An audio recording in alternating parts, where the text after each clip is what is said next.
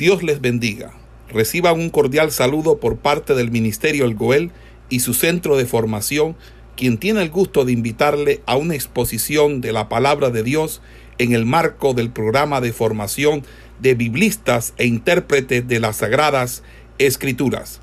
Hoy con la asignatura de... Esta mañana al segundo libro de los Corintios ya. Eh, estuvimos analizando en la clase pasada eh, que el apóstol Pablo no solamente habla de los dones, ¿verdad? De los dones y los ministerios, sino que también quiere que la iglesia eh, conociera el tema doctrinal, el tema del fundamento, ¿verdad? Que es el tema de la resurrección de los muertos.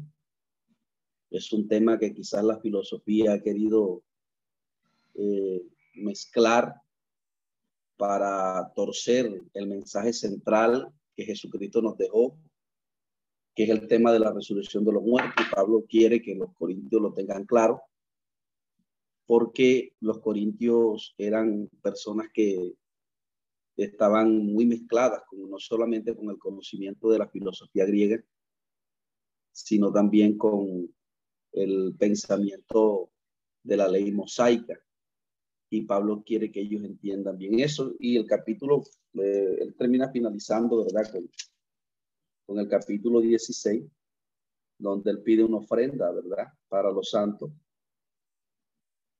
Eh, él, eh, usted sabe que Pablo estaba en Éfeso, pero él pidió una ofrenda para los santos que estaban en Jerusalén. Jerusalén estaba viviendo un momento duro, eh, porque Éfeso, este Ágabo, que era un, uno de los profetas que se encuentra en el libro de los Hechos, había profetizado una hambruna para Jerusalén. Y cuando, y cuando Pablo está escribiendo estas cartas, ese, ese momento llegó y él pide una ofrenda para llevarla a Jerusalén. Entonces, eh, él termina en ese capítulo, ¿verdad? Recogiendo ese donativo. Y él promete ir a, a, ellos personalmente. Eh, por ejemplo, como lo dice en el capítulo 16, después que recoge el, el, el donativo, él dice, iré a vosotros cuando haya pasado por Macedonia, pues por Macedonia tengo que pasar eran dos regiones principales eh, eh, en ese tiempo. Macedonia era la, capital, la capital de Macedonia, era eh, Filipo. Y ahí había en, en Filipo, habían varias ciudades, varias iglesias que Pablo fundó, como era Tesalónica, como era Filipo, como era Colosas. Habían varias ciudades ahí y la otra región, perdón, Macedonia era la región y la capital de esa región o la ciudad principal era Filipo, Filipenses. Y también estaba la otra región donde estaba Corintio, que estaban, que eran como vecinas, pero eh, había que ir de una región a otra, había que ir por barco. Pablo estaba en Éfeso. Pablo estaba eh, en Éfeso y eh, e, en ese tiempo, eh, usted sabe que la movilización era en barco. Entonces, eh, él promete, ¿verdad? Que cuando vaya a Macedonia, o sea, él, tenía un viaje para Macedonia, él dice ahí, diría vosotros, cuando haya pasado por Macedonia, pues por Macedonia tengo que pasar. Entonces, de ahí de Macedonia le quedaba más cerca. Entonces sigue diciendo, y, podrá ser que me quede con vosotros aún pase el invierno, para que vosotros me encaminéis a donde haya de ir, porque no quiero veros ahora de paso. Por respeto, pues espero estar con vosotros algún tiempo, si el Señor lo permite, pero estaré en Éfeso hasta el Pentecostés. Entonces fíjese que él estaba en Pentecostés y ahí escribió la carta. Y dice, porque se me ha abierto puerta grande y eficaz y muchos son los adversarios. si llega Timoteo, mira que, que esté con vosotros con tranquilidad, porque él hace la obra del Señor así como yo. O sea, Pablo tenía un equipo ministerial, ¿verdad? Y él, él le era complicado muchas veces ir personalmente a todas las iglesias, pero Pablo tenía un equipo de trabajo. En este caso, Timoteo. Timoteo era un joven, pero era un hombre que estaba con el apóstol Pablo y había sido formado, entrenado en la doctrina. De hecho, Timoteo era un apóstol también. Y eh, Pablo le dice que lo reciban, ¿verdad? Eh, eh, que lo reciban y, y que él es como si estuviera él. Recuerde que Pablo tenía varios hombres en el ministerio que le ayudaban, por ejemplo, Tito, por ejemplo, Timoteo y, y otros, ¿verdad? Que estaban en su equipo ministerial. le dice que nadie lo tenga en poco sino que encaminarle en paz para que venga a mí, porque le espero en los hermanos. A veces la gente cuando no va el, el líder principal tiende a tener en poco cuando él manda un discípulo o alguien que está siendo formado. Y pasaba, eso siempre es normal, eso es normal que pase, ¿verdad? Entonces, pero, pero él le da la recomendación que no lo tengan en poco porque Timoteo eh, ya ha sido un hombre entrenado por él, formado por él, y él sabe que, que tiene que, él, él, también puede dar lo que, lo que él, lo que él les puede dar, Timoteo también lo puede dar, porque a veces uno, uno es dado a idolatrar, ¿verdad? El ministro de Dios, no, si no viene el pastor principal, yo no, no, no voy, ¿verdad? Pero eso es normal, eso es normal que pase, pero eh, uno debe, con respecto a eso, aunque su corazón no lo, no lo quiera, uno debe sujetar el corazón de uno porque después se cae en una idolatría como un ministro. Y eh, fíjese que, amados hermanos, imagínense ustedes si, si Pablo no forma a estos hombres, a Timoteo, a Tito, a Silas, que eran hombres que estaban con él en el ministerio, cuando él lo matan, imagínense que los que quedaron eh, supervisando estas iglesias, llevando la doctrina, fueron precisamente el equipo ministerial que él había entrenado, que él había formado. Eh, eh, bueno, ahí al final hace una salutación acerca de Apolo, ¿verdad? Dice que mucho le rogué para que fuese a vosotros con, con, los hermanos. Más de ninguna manera tuvo voluntad de ir a vosotros ahora, pero irá cuando tenga la oportunidad. Fíjese que Apolo también, Apolo, aquel que inicialmente lo, idolatraba, Apolos eh, como que se fue, pero Pablo le recomendó que fuera nuevamente. Pero Pablo no fue, y sí, entonces él dijo, irá cuando pueda. Finalmente hace unas salutaciones, ¿verdad? Y hace unas recomendaciones, un aliento. Eh, ¿Verdad? Está firme en la fe, por todo varonilmente y esforzado todas vuestras cosas, se hecha con amor. Hermano, ya sabía de la familia de Estefana, que la primera, eh, que las primicias de Acaya. Bueno, Acaya es la, Acaya, es la región de Corinto, es la, es la región principal, o como dijéramos hoy, el departamento. Y Corintio era la región principal, la primera familia que Pablo, eh, que el Espíritu Santo ganó para el Señor fue la familia de Estefana, ¿verdad? Eh, dice que se le tenga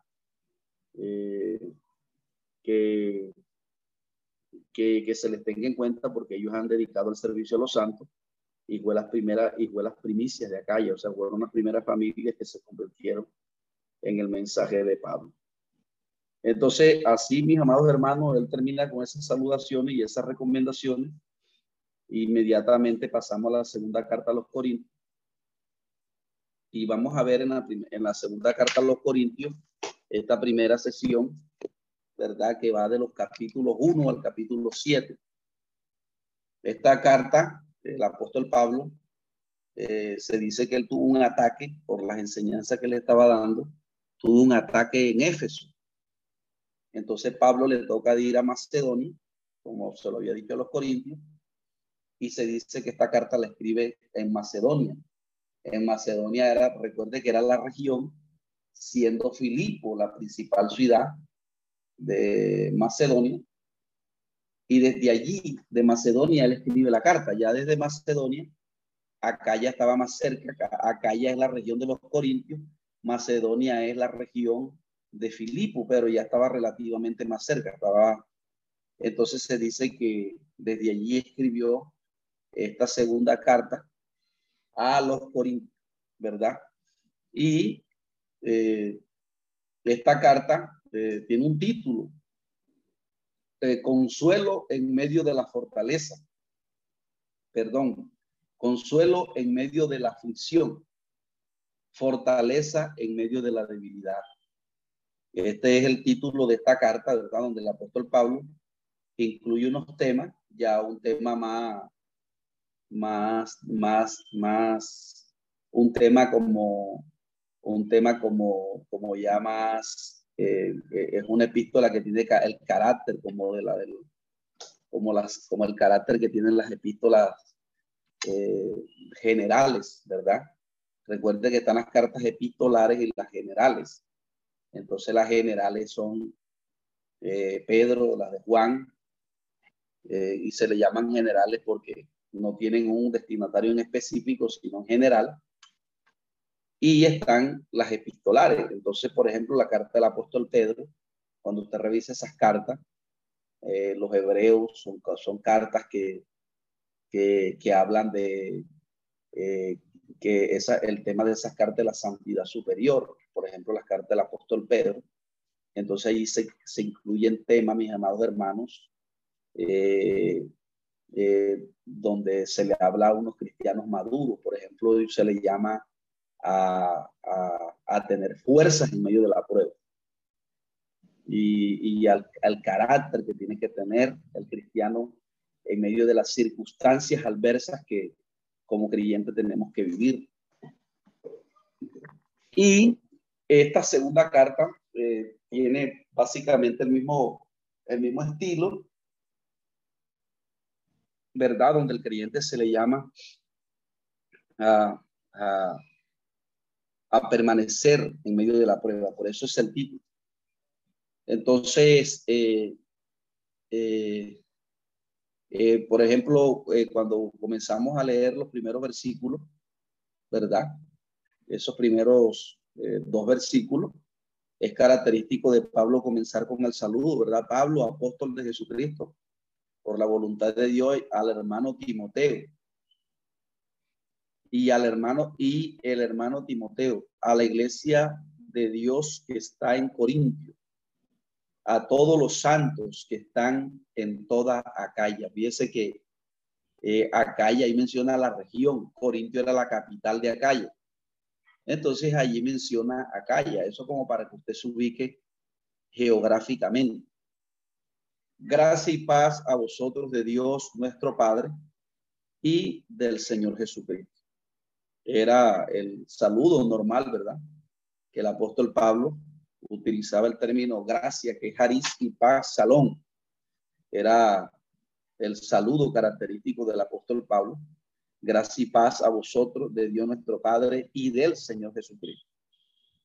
Entonces, de inmediato comienza, ¿verdad? A partir de los versículos 3 en adelante, ya entrar en el tema, ¿verdad? Que hemos eh, dicho que eh, inmediatamente comienza esta primera eh, sesión, ¿verdad? donde dicen que bendito sea el Dios y Padre nuestro Señor Jesucristo, Padre de misericordia y de Dios de toda consolación, el cual nos consuela en todas nuestras tribulaciones para que podamos también nosotros consolar a los que están en cualquier tribulación por medio de la consolación con que nosotros somos consolados por Dios. Porque de la manera que abundan en nosotros las aflicciones de Cristo, así también por el mismo Cristo la consolación. Entonces fíjese que ahí hay dos puntos que resaltar y es que los que se unen a Cristo van a tener tribulación y van a tener aflicción. Entonces, eh, eh, es característico del, del, cristiano sufrir, el sufrir. Eso es algo normal.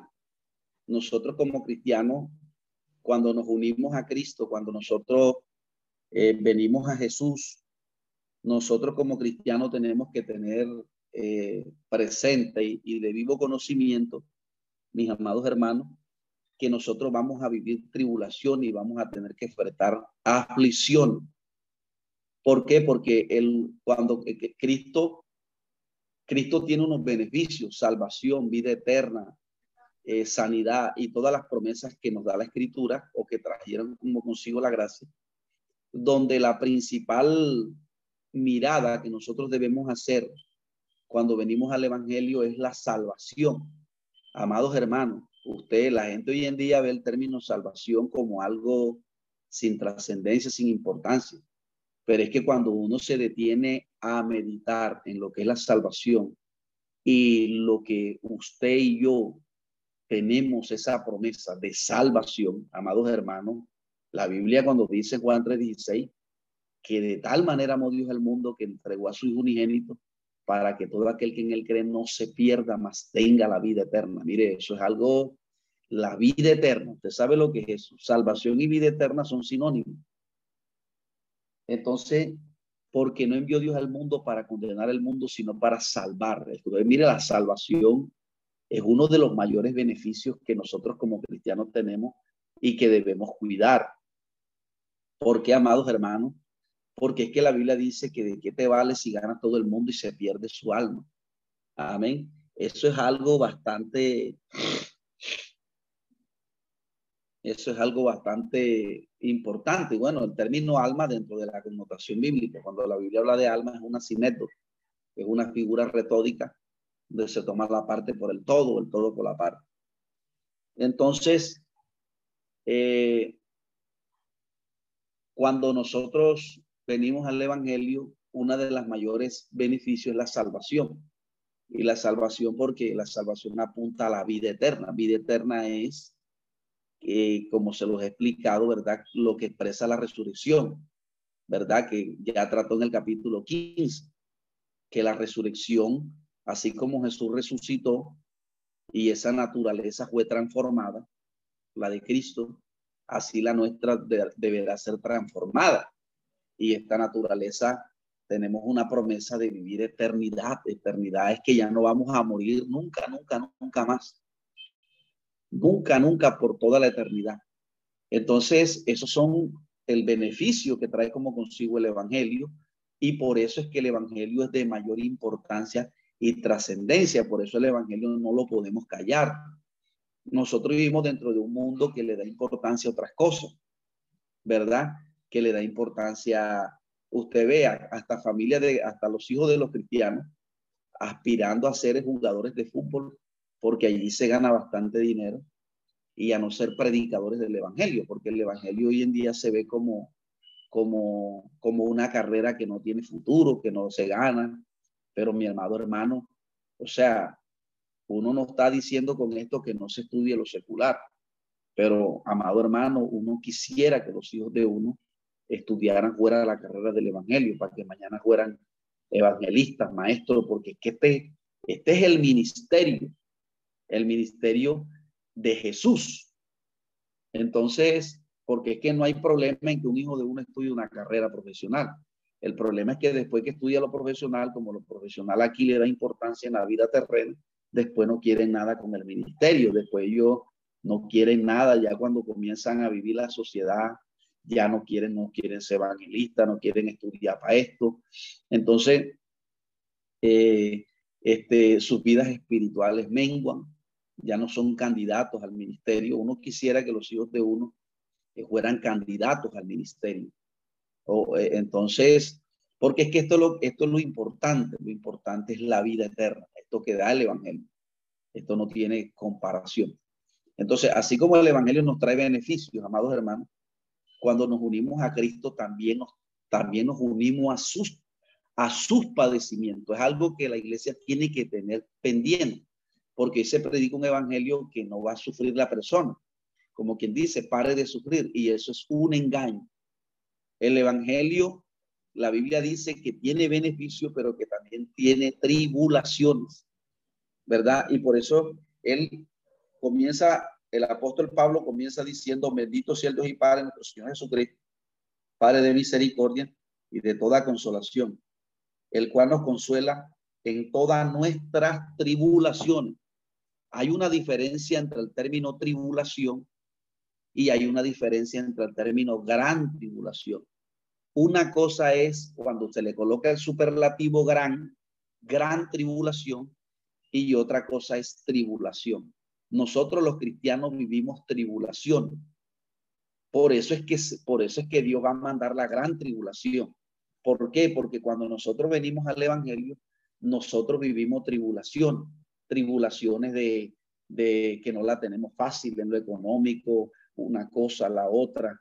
Eh, el, mundo, el mundo trata de hablar de nosotros, trata de buscar cualquier cosa para difamarnos, para, para, para hablar de uno. Eh, son tantas cosas, tantos problemas.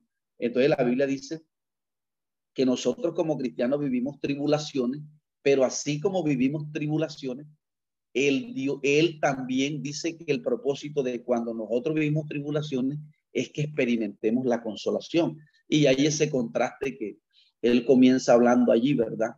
Eh, eh, el, Salmo 30, eh, capítulo 10, habla de, de, alguien que está tribulado y que coloca la confianza en alguien que le puede, que le puede sacar, ¿verdad? Y, y, ya de, de, antemano, el contexto veterotestamentario de aflicción, ¿verdad? Por ejemplo, los hombres espirituales en el Antiguo Testamento por ejemplo, David, Abraham. Imagínense, Abraham era el padre de la fe y tenía no sé cuántos años y no tenía hijos. Entonces, imagínense ustedes el, vituperio que quizás le hacía la mamá de, mira, ve que supuestamente tú tienes a Dios y no tienes esto. A veces la gente eh, mira uno así, mire que tiene a Dios y míralo cómo está y que llevado. Por ejemplo, alguien me decía a mí, mira, yo los cristianos, yo siempre, ¿sabes? Una de las cosas que veo los cristianos es que los cristianos siempre andan pobres, no, no, no tienen nada. Y, me acordé de las palabras que Pablo va a citar aquí, dice, como pobres, pero enriqueciendo a otros, ¿verdad? Porque muchas veces hayan, han habido hermanos que han dejado lo que les podía eh, llevar a vivir una vida cómoda y lo dejaron por causa de, de, de, predicar el evangelio. Y aunque de pronto la gente diga que no, que uno, pero en el evangelio no se vive, no se vive Puede que uno en algún tiempo Dios de prueba lo, lo ponga a vivir en escasez, pero eso no es toda la vida. En algún momento dado Dios nos comienza a bendecir. Pero la gente tiene esa perspectiva. Por ejemplo, dice el Salmo, dice el capítulo, el Salmo 30, 10 dice, eh, eh, eh, me, uh, me abominan, se alejan de mí, y aún de mi rostro no tuvieron su saliva. Y aún de mi rostro no detuvieron su saliva. O sea, estaban hablando mal de él. Porque Dios desató su cuerda y me afligió. Por eso eh, se desenfrenaron delante de mi rostro. A la mano derecha se levantó el, el Perdón, perdón, no estaba, leyendo la cita que no era, estaba leyendo en Jot, pero fíjense que también habla de lo mismo. Jot estaba viviendo una aflicción ahí y, también está hablando de lo mismo. Está hablando de un hombre espiritual que fue Jot, ¿verdad? Y también estaba hablando de, de, de la aflicción. O sea, Jot es un hombre espiritual, pero está hablando de la, de la, de la aflicción que todo hombre espiritual debe vivir. Dice, oye, Salmo 30, oye, oh Jehová, y ten misericordia de mí. Jehová, sé tú mi ayudador. Sé tú mi ayudador. El Salmo 30, ¿verdad? Eh, más abajo dice, a ti clamaré y al Señor suplicaré. ¿Qué provecho hay en mi muerte cuando desciendas a, la sepultura? Te alabará el polvo, anunciará el polvo tu verdad. Oye Jehová y ten misericordia de mí. Jehová, sé tú mi ayudador. Entonces fíjense que ya desde el Antiguo Testamento vislumbra que los hombres espirituales van a vivir tribulación y ese es el tema del apóstol Pablo en esta carta. Entonces, eh, él dice que el Dios que nos consuele nuestras tribulaciones por medio de la consolación con que nosotros somos consolados por Dios, porque de la manera que abundan en nosotros las aflicciones de Cristo, así también por, por, sí, por el mismo Cristo nuestra consolación. O sea, fíjese que Pablo está diciendo que cuando nosotros pertenecemos a la fe, nosotros nos unimos a sus aflicciones, nos unimos a los beneficios, como ya lo dije, la salvación, la sanidad, la vida eterna y todas las promesas, pero también nos unimos a las tribulaciones. Y es que la tribulación no tiene otro propósito sino experimentar cómo Dios nos cómo Dios nos consuela. Precisamente ayer me pasó algo que, que, me di cuenta cómo Dios le habla a uno. A veces hay, hay días donde uno está afligido. Y, y ayer era un día que, que me sentí afligido. Y, y cogí, me tiré de rodillas y, y comencé ahí a llorarle al Señor las aflicciones que uno vive, eh, las circunstancias adversas por las cuales uno pasa.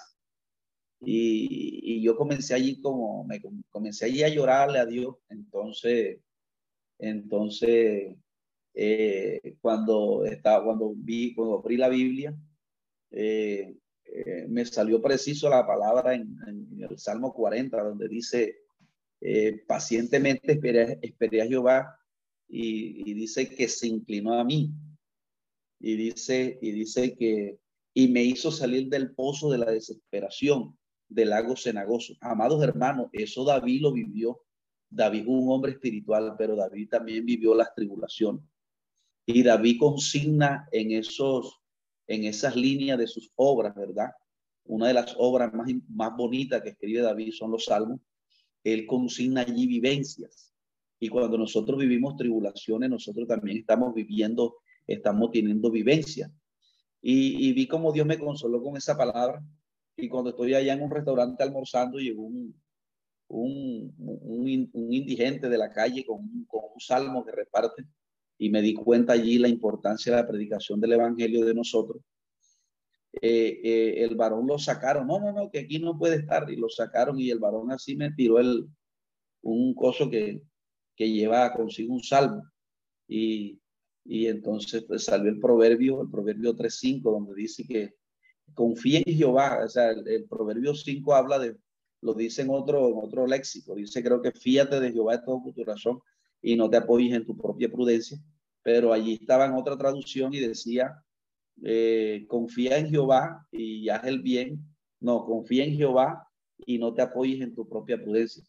Confía en Jehová.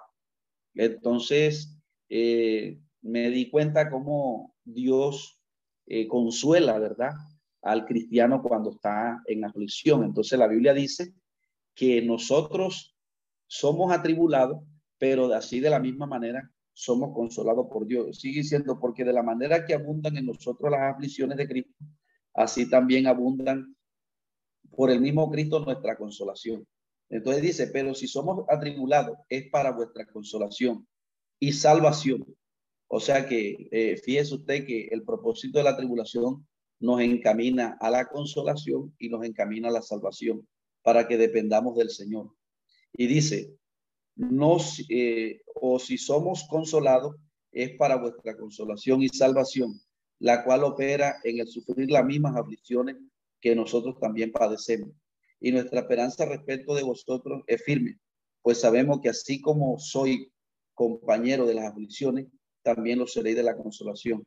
Porque hermano, no queremos que ignoréis acerca de nuestra tribulación que nos sobrevino en Asia, pues fuimos abrumados sobremanera más allá de nuestra fuerza, de tal modo que aún perdimos la esperanza de conservar la vida, pero, pero tuvimos en vosotros mismos sentencias de muerte, para que no confiásemos en nosotros mismos, sino en Dios que resucita a los muertos. Fíjese que ahí está la clave de uno en la aflicción, la consolación, eh, la clave de uno en la, en la, en, el medio de la aflicción.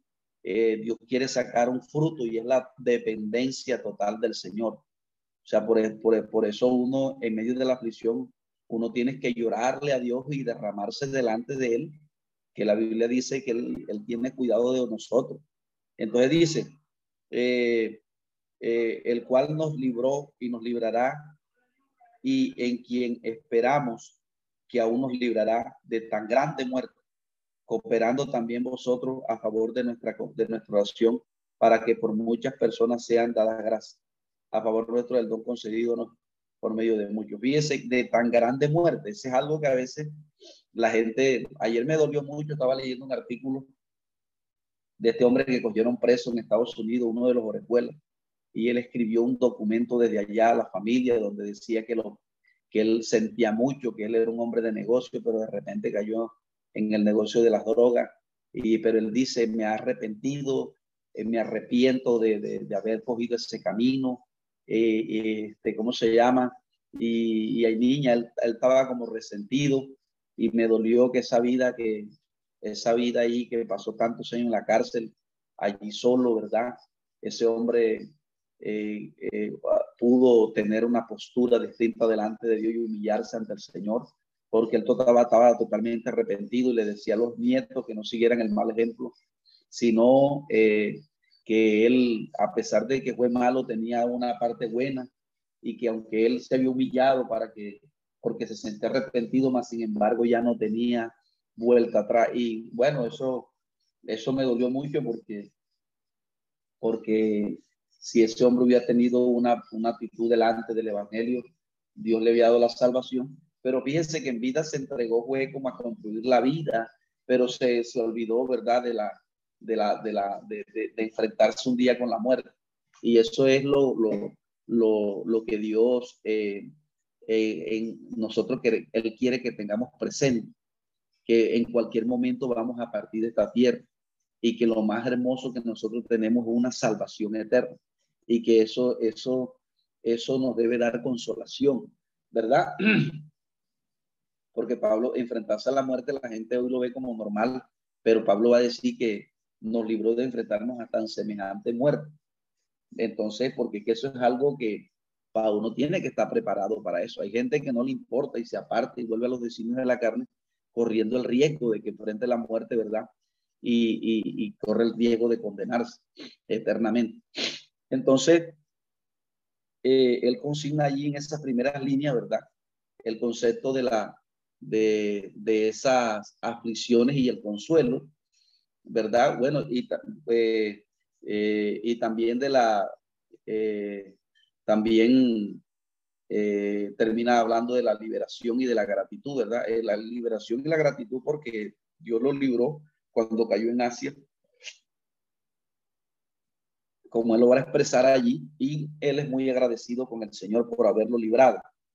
Luego, el, los capítulos eh, de los versículos 12 al, al, al, verso 2.11, él, él habla del plan de viaje que él tiene para ir a ellos. Eh, porque nuestra gloria es esta, el testimonio de nuestra conciencia, que con sencillez y sinceridad de Dios, no con sabiduría humana, sino con la gracia de Dios, nos hemos conducido en el mundo y mucho más vosotros, porque no nos no escribimos otras cosas de las que leéis o también entendéis. Espero que hasta el fin las entenderéis como también en parte habéis entendido que somos vuestra, que somos vuestra gloria, así como también vosotros la nuestra para el día del Señor Jesús. Con esta confianza quise ir primero a vosotros para que tuviese una segunda gracia y por vosotros pasar a Macedonia y desde Macedonia venir otra vez a vosotros y ser encaminado por vosotros a Judea. O sea que él tenía de plan de ir de Macedonia, eh, irse por, por la costa del mar, ¿verdad? Eh, y llegar a Judea, porque él tenía el plan de volver a Jerusalén. Así que el, proponerme esto, use, use quizás de ligereza. Pablo aquí cuando escribe estas cartas, amados hermanos, Pablo no había viajado a Roma todavía. Pablo estaba haciendo viajes Pablo tenía planes para ir a Jerusalén y de Jerusalén es donde lo toman cautivo para ir eh, para ir a para irse a Roma. De ahí no lo vieron más. Al apóstol Pablo todos eh, los años que entregó en el Asia Menor para fortalecer las iglesias, pero ustedes saben que él va a decir que le era necesario ir a Roma. Eso lo vimos en el libro de los Hechos. Y eh, aquí él no había sido todavía eh, no, no había sido tomado cautivo todavía en Jerusalén. Recuerde que en Jerusalén donde lo toman cautivo a él y lo meten preso y él viaja de ahí a Roma y de ahí a Roma eh, las iglesias no lo volvieron a ver. Así que el proponerme esto, usted quizá de ligereza o lo pienso hacer, lo pienso según la carne, para que haya en mí en sí, más como Dios es fiel nuestra palabra, a vosotros no es en sí, sí, sí, sí y no, porque el Hijo de Dios Jesucristo que entre vosotros ha sido predicado por nosotros, por mí Silvano y Timoteo, no ha sido sino, no ha sido sí y no, más ha sido sí en él. Porque todas las promesas de Dios son en el sí y en el amén, por medio de nosotros para gloria de Dios. Y el que nos confirma con vosotros en Cristo, y el que nos ungió es Dios, el cual también nos ha sellado y nos ha dado las arras del Espíritu en nuestros corazones. Mas yo invoco a Dios por, por testigo sobre mi alma, que por ser indulgente con vosotros no he pasado todavía a Corinto no que no, no que nos enseñoreásemos de, nuestra fe, sino que colaboramos para vuestro gozo, porque por la fe estáis firme. Esto pues determiné para conmigo, no ir otra vez a vosotros con tristeza, porque si yo contrito, ¿quién será luego el que me alegre, sino aquel a quien yo contrito? Y esto mismo escribí para que cuando llegue no tenga tristeza de parte de aquellos de quienes me debiera gozar. Y confíe en vosotros todo que mi gozo es el de todos vosotros. Porque por la mucha tribulación y angustia del corazón os escribí con muchas lágrimas, no para que fueses contristado, sino para que supieses cuán grande es el amor que os tengo. Pero si alguno me causa, me ha causado tristeza, no me la ha causado solo a mí, sino en los, de cierto modo, por no exagerar a todos vosotros. Le basta a tal persona esta eh, represión hecha por muchos. Así que al contrario, vosotros más bien debéis ponerle y consolarle para que no sea consumido de demasiada tristeza. Por lo cual os ruego que confirméis el amor para con él, para que también, para que también para este fin os escribí, para tener la prueba de si vosotros sois obedientes en todo. Y al que vosotros perdonáis, yo también, porque también yo lo que lo he perdonado. Así algo lo he perdonado. Y si algo he perdonado, por vosotros lo he hecho en presencia de Cristo. Para que Satanás no gane ventaja alguna sobre vosotros, pues no ignoramos sus maquinaciones.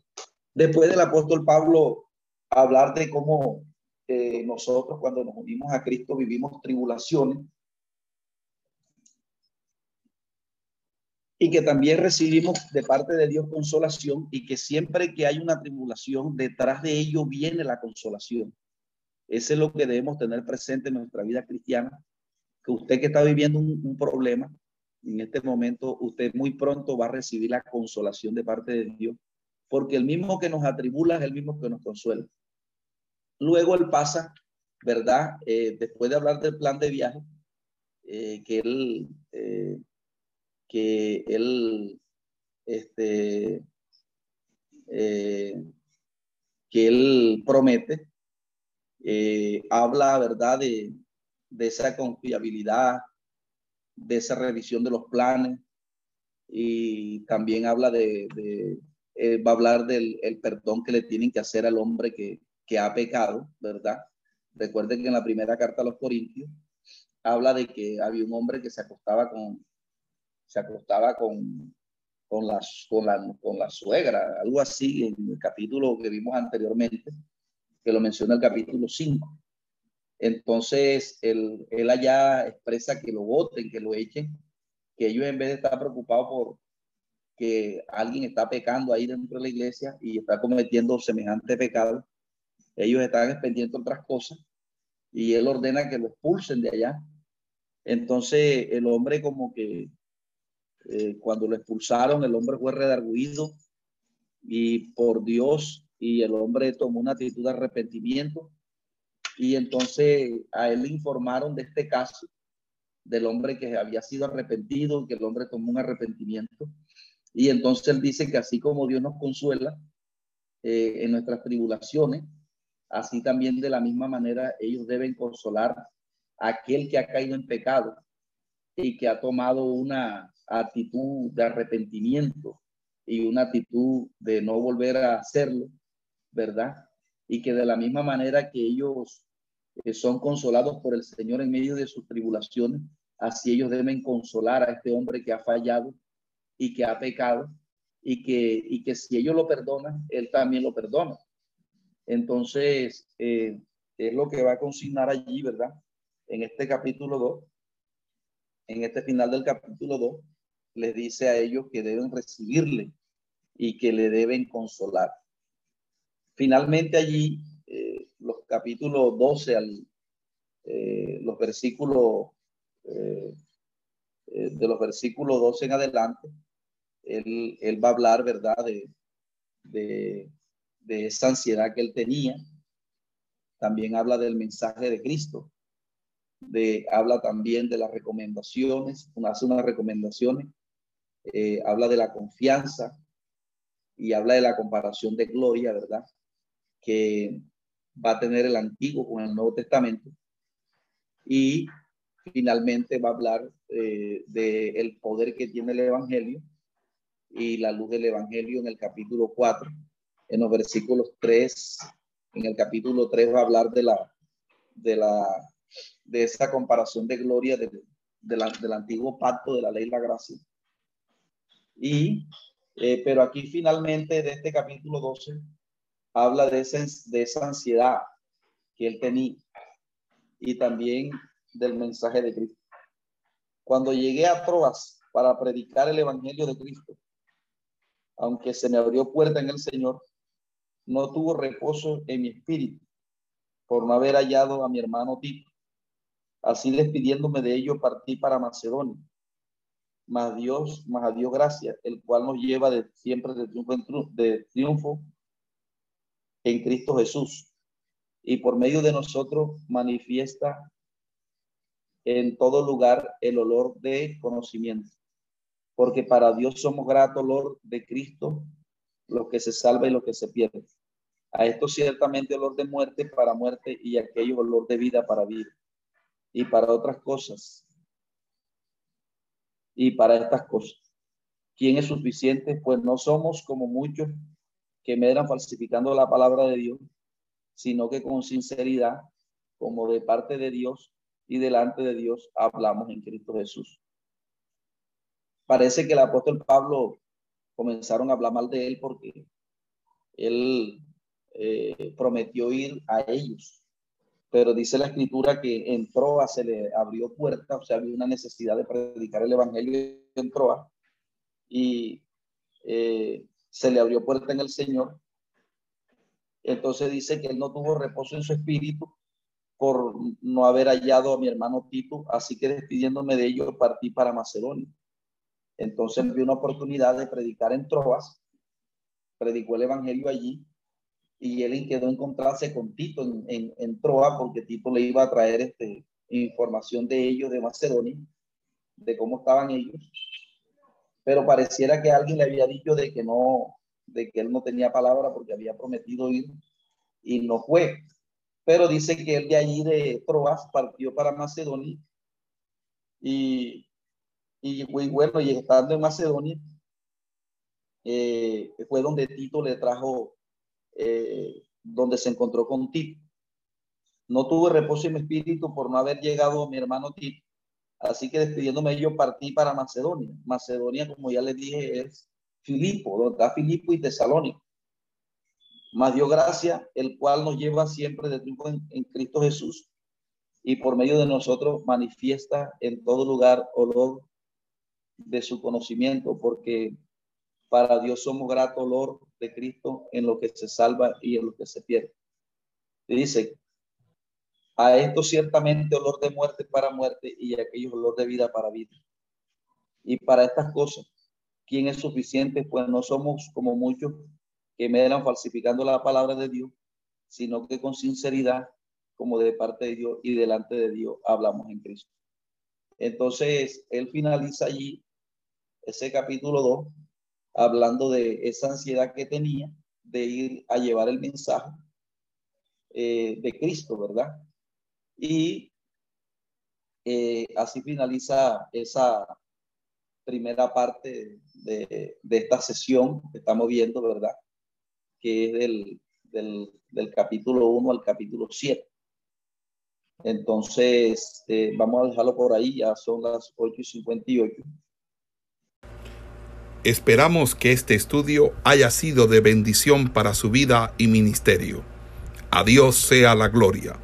Este es el Ministerio El Goel, vidas transformadas para cumplir el propósito de Dios.